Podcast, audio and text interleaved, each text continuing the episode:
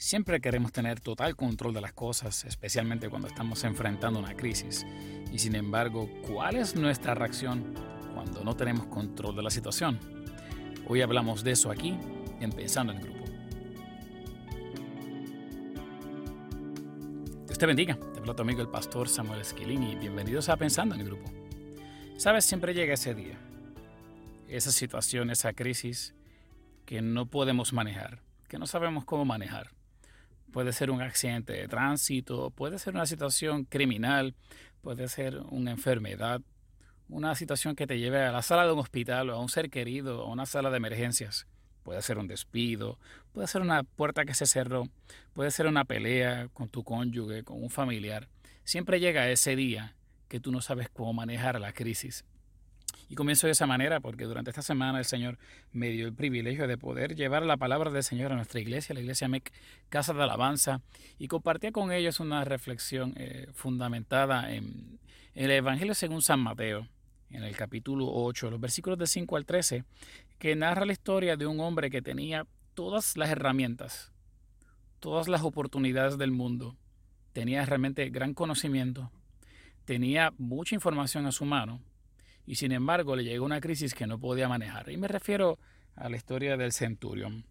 Un centurión, por definición de, su rango, tenía a su mando entre 80 a 100 soldados.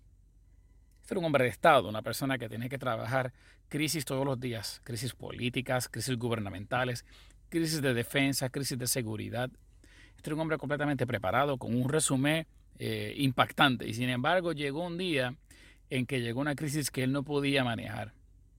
Dice esa palabra del Señor en el versículo 6 del capítulo 8 de Mateo, que cuando Jesús entró a Capernaum, este centurión lo localizó.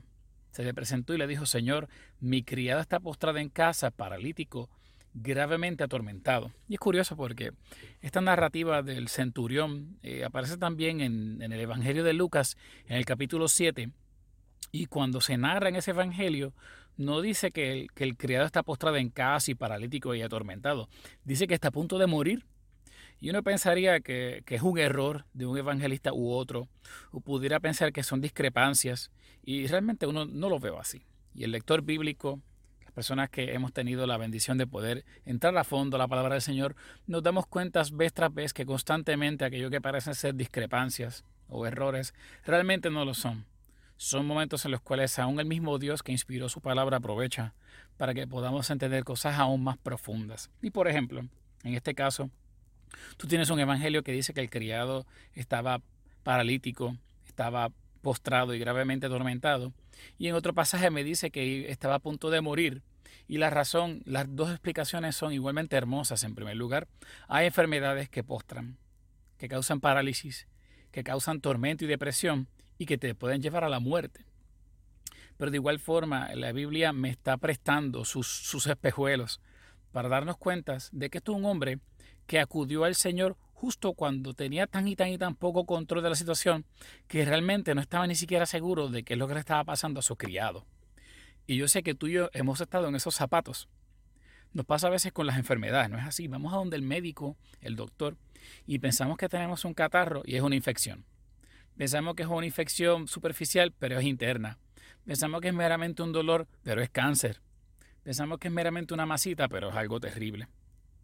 Pero tenemos una idea o no la tenemos. Hemos ido a hacer investigaciones, pero no sabemos del todo.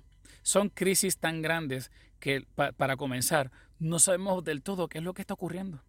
Pasa cuando tienes un, eres parte de, aquellos que han sido despedidos y nunca recibes una explicación que te satisface pasa cuando tuviste esa discusión con, tu cónyuge y ahora empiezas a, comenzar a pensar eh, cuál fue la génesis de esa pelea, de esa discusión. Pasa con esa mala crianza que te hizo tu hijo, tu hija. Y de momento tú dices, espérate, esto es una crisis y yo no sé de dónde ocurrió. Ese es el momento en el cual se encontraba este centurión, donde ya no se trataba de un soldado, se trataba de alguien de la casa. Cuando la palabra me dice que, que es un siervo suyo, un criado, el concepto que se utiliza es pais, y pais, en el más de las 700 ocasiones que se utiliza para referirse a experiencias del Nuevo Testamento, habla de alguien de la casa, un muchacho, mi nene, Por eso es que cuando tomamos el pasaje que se narra de igual manera en el Evangelio de Juan, vemos que se le refiere a este muchacho como su hijo. Y yo sé que tú has estado en esas situaciones en las cuales tú puedes manejar todo lo que pasa en tu trabajo día a día, lunes a viernes, de 8 a 5 de la tarde, pero llegas a casa y llegas a esa crisis que no se resuelve con un correo electrónico, que no se resuelve con una llamada, que no se resuelve dando instrucciones. Hay algo que está pasando y tú no lo sabes manejar. La buena noticia es que este centurión me enseña, nos enseña, que cuando tú estás en esos zapatos, la mejor opción, la mejor reacción de un ser humano ante la crisis que no sabe manejar es ir a Cristo, aleluya. Es ir a los pies, a los brazos, delante de aquel que la sabe manejar mejor que yo, mucho mejor que yo, perfectamente contrario a mí. Y eso es lo que hizo este señor. Va donde el Señor. Y piensen ustedes, esto no era un, un judío, no era un israelita, era un romano.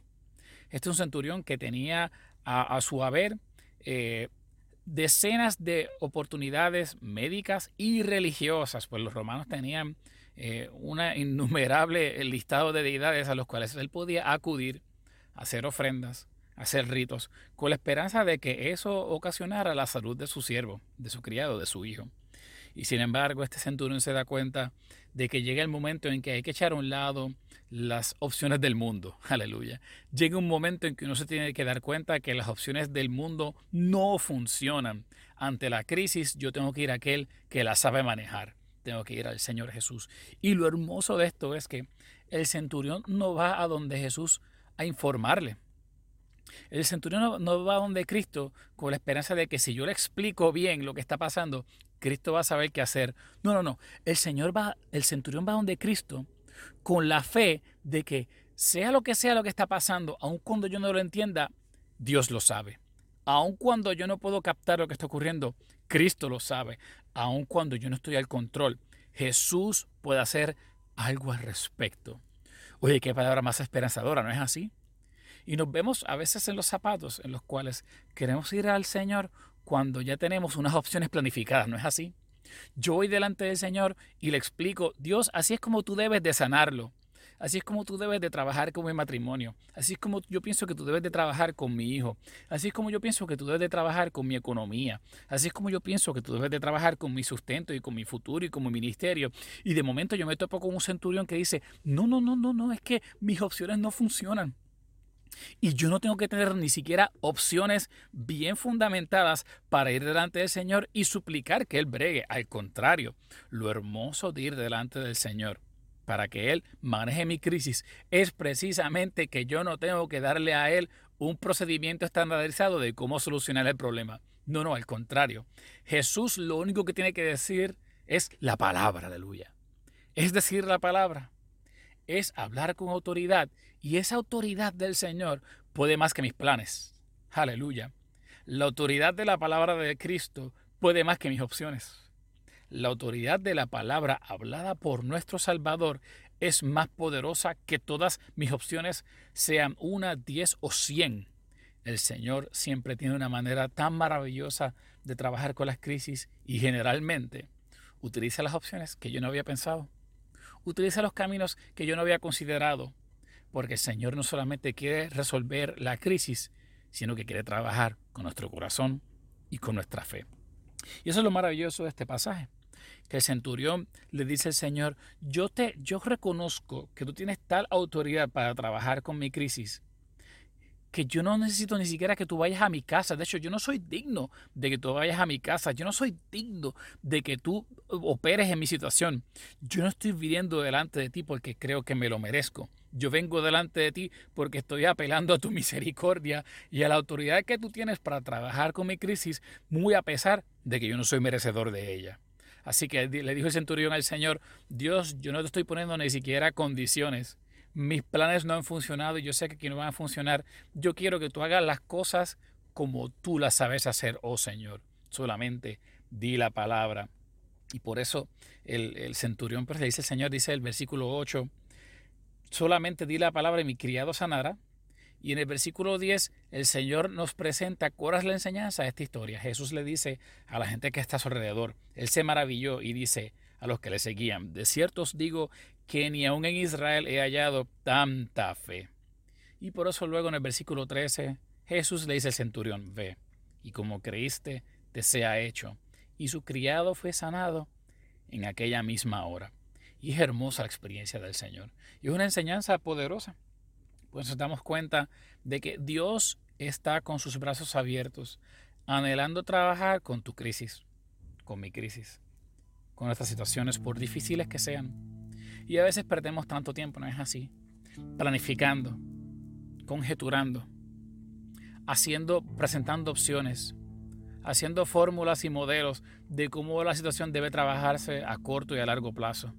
Teniendo ya soluciones en la mente de cómo debe trabajar. Y entonces venimos con los papeles, ¿no es así? venimos con los planes delante del Señor. Y entonces en vez de convertirse en una experiencia de humillación, se convierte en una experiencia de informar. Y parecería ser que tenemos a Dios bajo, bajo nuestro, nuestro sueldo y bajo nuestra, nuestro speed dial y bajo un retailer fee solo para informar al Señor, yo quiero que tú hagas esto y lo otro. Y sin embargo, este pasaje me dice que no hay realmente una gloria en eso. La gran gloria, la gran bendición es cuando venimos delante del Señor y rompemos nuestros planes delante de Él y sacrificamos nuestras opciones delante de su presencia y le decimos al Señor, es que Dios, yo ni siquiera soy digno de que tú consideres mi súplica, pero yo vengo delante de ti porque en tu palabra hay autoridad. Eso, esa es la mejor opción para no manejar una crisis, especialmente cuando tú no tienes total control de las cosas. Son palabras hermosas que nos, nos llevan a pensar y a meditar y a preguntarnos entre nosotros, ¿Cuándo fue la última vez que estuviste en una crisis que no pudiste manejar? ¿Y qué hiciste para venir delante del Señor? Pregúntalo entre tu grupo de oración. Y entre ustedes pregúntense cómo fue ese proceso. ¿Cuál fue el proceso en el cual te diste cuenta? Tuviste que, admitir que no podías manejar la crisis y que era un momento para venir delante del Señor. Ah, pero no olviden los testimonios. Testifiquen, aleluya. Testifiquen de cómo fue esa experiencia en la cual Cristo se metió en la crisis, se metió en la enfermedad, se metió en la discusión, se metió en ese hijo que estaba dando dolor de cabeza, se metió en, ese problema económico, cómo Cristo manejó esa crisis y cómo dijo la palabra y hubo sanidad, restauración, redención y bendición. Son palabras que nos llevan también no solamente a agradecer al Señor, sino a venir delante de su presencia y orar. Así que te invito, donde estés, ora conmigo unos instantes. Padre, yo te doy gracias porque tú no tienes por qué molestarte. No tienes por qué tomar de tu santo tiempo para atendernos. Y sin embargo, tú nos amas tanto y estás tan dispuesto en tu misericordia y en tu gracia a atender, Dios, nuestras súplicas, como dice tu palabra. Y tú nos has visto. Y nos has visto cómo divagamos y pensamos y hasta perdemos el tiempo haciendo planes que realmente de nada valen, que no funcionan, que hemos planes que hemos intentado en el pasado infructuosamente y sin embargo tú estás ahí sentado, estás ahí pendiente, estás esperanzado esperando que vengamos delante de ti con nuestra crisis y te digamos, manéjalo tú, oh Señor, di la palabra. Oh Dios, por eso yo te pido, escucha nuestra oración, Dios. Interven en nosotros aún en el momento de planificación y haznos entender que tu palabra es más poderosa que mis planes, que tus opciones son mejores que las mías y que hago más dándote a ti el control que yo aguantando las cosas con mis manos mortales. Oh Señor Jesús, que llevan los testimonios, que lleguen los testimonios poderosos, hermosos pronto, de vidas de hermanos y hermanas que decidieron, optaron por no seguir escribiendo planes, sino entregarte a ti la crisis de hijos e hijas tuyas, Señor Jesús, que se dieron cuenta que era momento de, de, sacrificar su ego, su arrogancia y su control de la situación y entregarte la crisis a ti. Di la palabra en la crisis, Señor. Di la palabra en las crisis matrimoniales que están ocurriendo. Di la palabra en las crisis de padres y, e hijos que está pasando. Di la palabra en las crisis, Señor, de enfermedad, de salud. Di la palabra ahora, Dios, en, en la crisis, Dios, de salud mental que está arropando este planeta. Di la palabra, Dios. Reconocemos que no sabemos, que no podemos, que no tenemos el control, pero tú sí, Señor Jesús. Gracias, oh Dios, del control. Oh, gracias, Dios, porque tú siempre sabrás manejar mejor la crisis que yo. En tu dulce nombre oramos. Amén y amén. Sabes que la iglesia MEC ya está comenzando a tener eh, sus dos cultos de adoración y predicación los domingos de manera presencial y ya comenzamos también durante este mes de agosto a tener nuestro culto de oración los lunes a las siete y media de la tarde.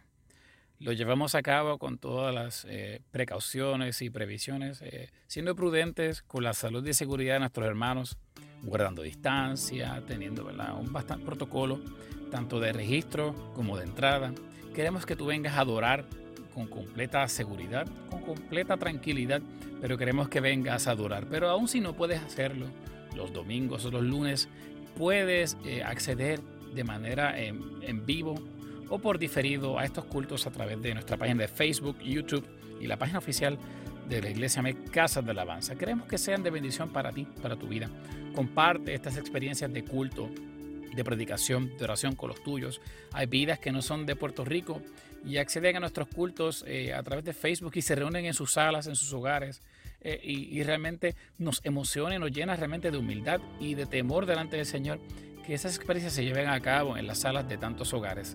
Ven si puedes hacerlo, regístrate con tiempo en nuestra página oficial de la iglesia, pero si no puedes hacerlo, no pierdas la oportunidad de compartir con nosotros nuestros cultos a través de Facebook y YouTube sabemos, reconocemos que el Dios a quien tú te acercas en adoración va a trabajar con tu corazón y va a trabajar también con tu crisis, especialmente cuando no tengas el control de la misma. Este ha sido tu amigo el pastor Samuel Esquilín en Pensando en Grupo. Dios te bendiga.